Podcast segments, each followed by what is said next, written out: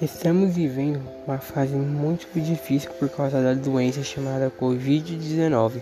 Nos últimos meses, devido ao aumento de números de casos de Covid-19 ao redor do mundo, a OMS, Organização Mundial da Saúde, decretou que estamos vivenciando uma pandemia. Isso fez com que diversos países mudassem seus hábitos, seus hábitos